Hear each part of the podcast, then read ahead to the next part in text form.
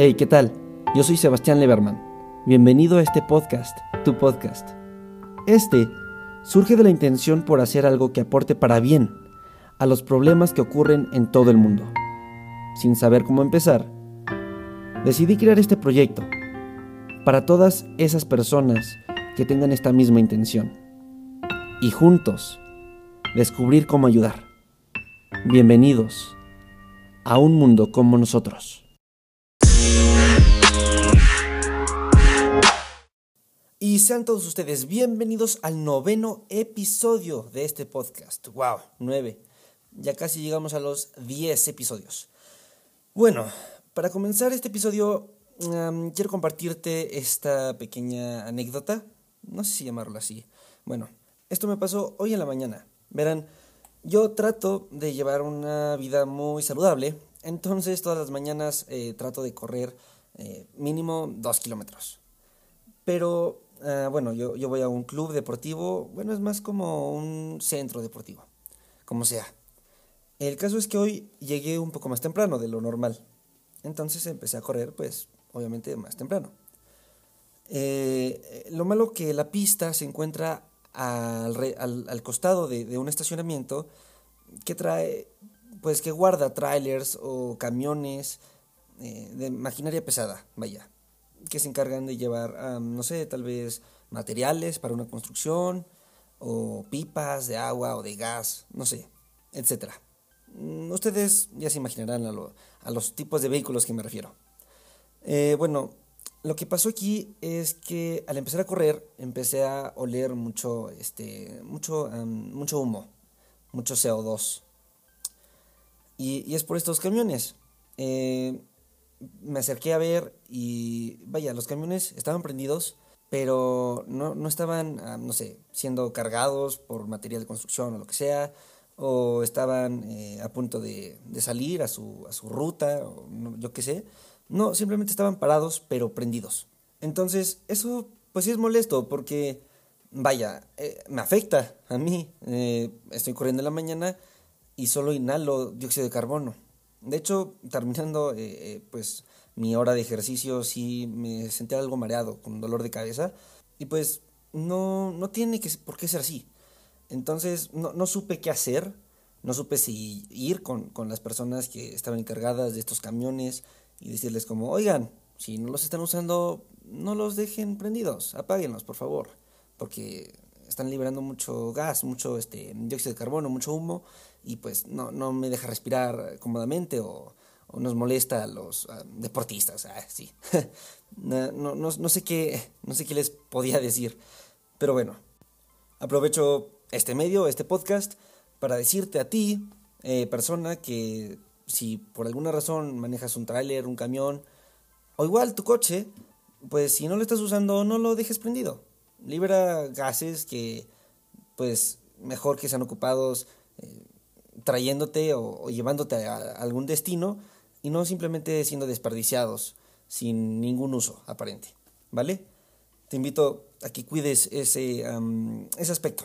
Bueno, y retomando lo del episodio anterior, Zero Waste, em, les, les seré muy sincero cuando les compartí que iba a tomar este, mm, esta decisión de llevar mi vida a ser eh, zero waste, sin, sin, usar plástico, reducir todo el plástico posible, pues la verdad no estaba pensando mucho en lo que dije, pero, pero vaya, sí tiene sentido, si les estoy invitando a, que cuiden este tipo de cosas, cuiden su uso con el plástico, e, e invitarlos a, llevar un tipo de vida zero waste, pues era obvio que también yo lo tenía que hacer, tengo que ser congruente con lo que invito y lo que hago, ¿no?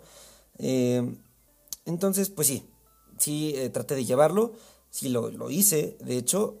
Y a ver, si me preguntan, Coco, ¿es difícil llevar un estilo de vida así? Les diría sí y no, ¿ok? Verán, cuando eh, pues les propuse, cuando le, subí el episodio diciendo esto de Zero Waste, pues antes de esto yo ya tenía un shampoo, ya tenía un jabón, ya tenía eh, pues muchas cosas de plástico. Entonces, pues no era como tirarlas a la basura y empezar desde cero, porque si las tiras a la basura, pues aún así estás contaminando.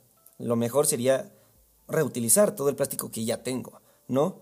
Eh, y por ejemplo, el shampoo. Lo compré hace, no sé, tres semanas y todavía me sobra. Entonces, pues todavía no lo voy a tirar. Lo voy a ocupar hasta que pues ya no quede más. Después voy a ocupar ese mismo recipiente para vertir un shampoo ya hecho por mí. Todavía no investigo cómo se hacen los shampoos o cómo eh, puedo hacer un jabón que me limpie el pelo. Pero bueno, estamos en esto, estamos en el proceso. Jabón todavía tengo, pues sí, la verdad tengo muchas cosas todavía que no, no se acaban para empezarlas a hacer yo mismo, como la pasta de dientes. Todavía tengo una caja más, ¿no? Entonces, mientras que no las tire, pues creo que todavía no estoy contaminando. Ya, sí, ya, ya hice una demanda, pero vaya. No, no soy genio, no iba a saber que iba a decir este tipo de cosas. Entonces, pues estoy adaptando, ¿ok?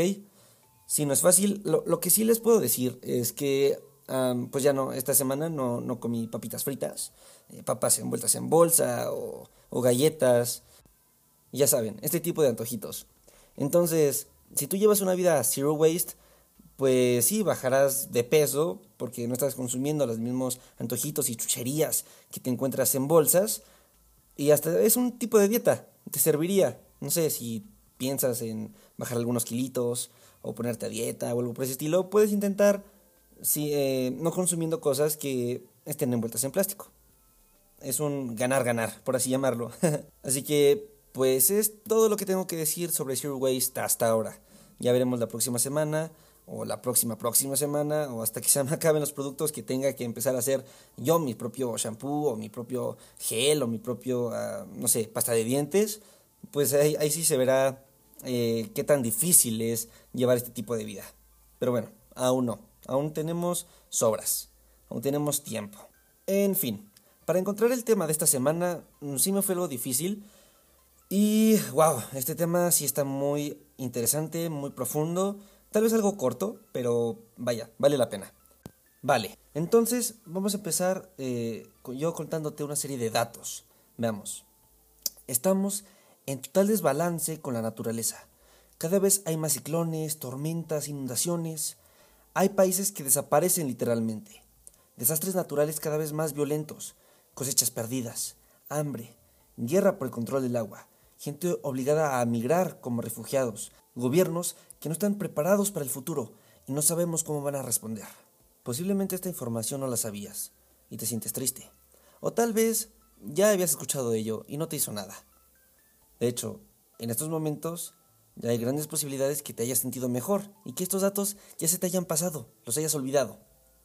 Pues verás, nosotros tenemos una cantidad de miedo. Imaginemos que tenemos un vaso específicamente para el miedo. Y de tanto llenar y llenar el vaso, se ha derramado. Y ahora, estas preocupaciones las hemos dejado pasar. Ahora simplemente son ruido de fondo. A este fenómeno se le conoce como infoxicación, intoxicación de información. Hemos estado viviendo, siempre siendo bombardeados por datos, osos polares, calentamiento global. De hecho, este podcast es sobre estas cosas. Entonces, de tanta información negativa que entra a nosotros, nuestro cerebro ya no puede con ella, entonces decide bloquearla. Ahora nos da igual. Decimos, ah, sí, qué mal por los osos polares, ni modo. Y ya, eh, prendes tu coche y ah, eh, te echas unos arrancones. Entonces, este tipo de situaciones, esta infoxicación es la que es una gran barrera que tenemos para no darnos cuenta de todo el daño que estamos haciendo al, mundo.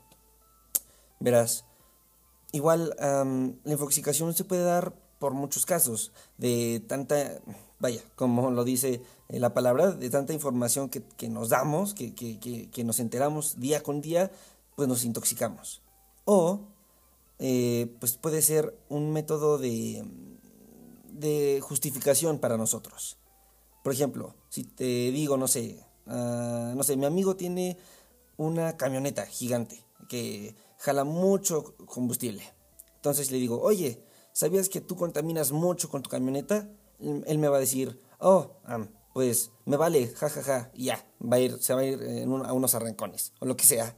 Eh, pero es porque ellos saben que están haciendo el mal, pero no lo pueden aceptar. Entonces lo que hacen es decir como, ah, sí, pues me vale. Y, o, o sí, pues no es cierto, no tienes la razón. Y se vuelven negacionistas o algo por ese estilo. Entonces, este es un, mm, ¿cómo llamarlo? Sí, es una barrera, es un tope muy grande por el que tenemos que pasar para darnos cuenta, tenemos que educar a la mente, como tener una mente muy fuerte para, para no caer en este tipo de cosas, ya que esto pues también te podría llevar a una gran depresión si decides aceptar toda esta información y no dejarla pasar. Vaya, son dos cosas muy diferentes que, que sin duda nos hacen daño, eh, tanto como recibir toda esta información como bloquearla. Tenemos que aceptarla y hacer algo para, para cambiarla, creo yo. Y creo que por medio de este podcast también hemos compartido parte de esta infoxicación, o mejor dicho, los he infoxicado con algo de, la información que, que les doy y me disculpo por ello. Pero pues es para una buena causa. Estamos buscando soluciones, al fin de cuentas, ¿no? Entonces creo que, pues sí, infoxicación tal vez sea un tema muy grave que tenemos que tener en cuenta cuando estemos igual compartiendo de esta información. Vamos, si como nosotros nos enteramos que el reciclaje no es como nos lo pintan, si les empezamos a decir a todos, ¿qué creen? No reciclen porque no funciona, o reciclen tal y tal porque lo demás es basura y se desperdicia y lo queman y sigues contaminando.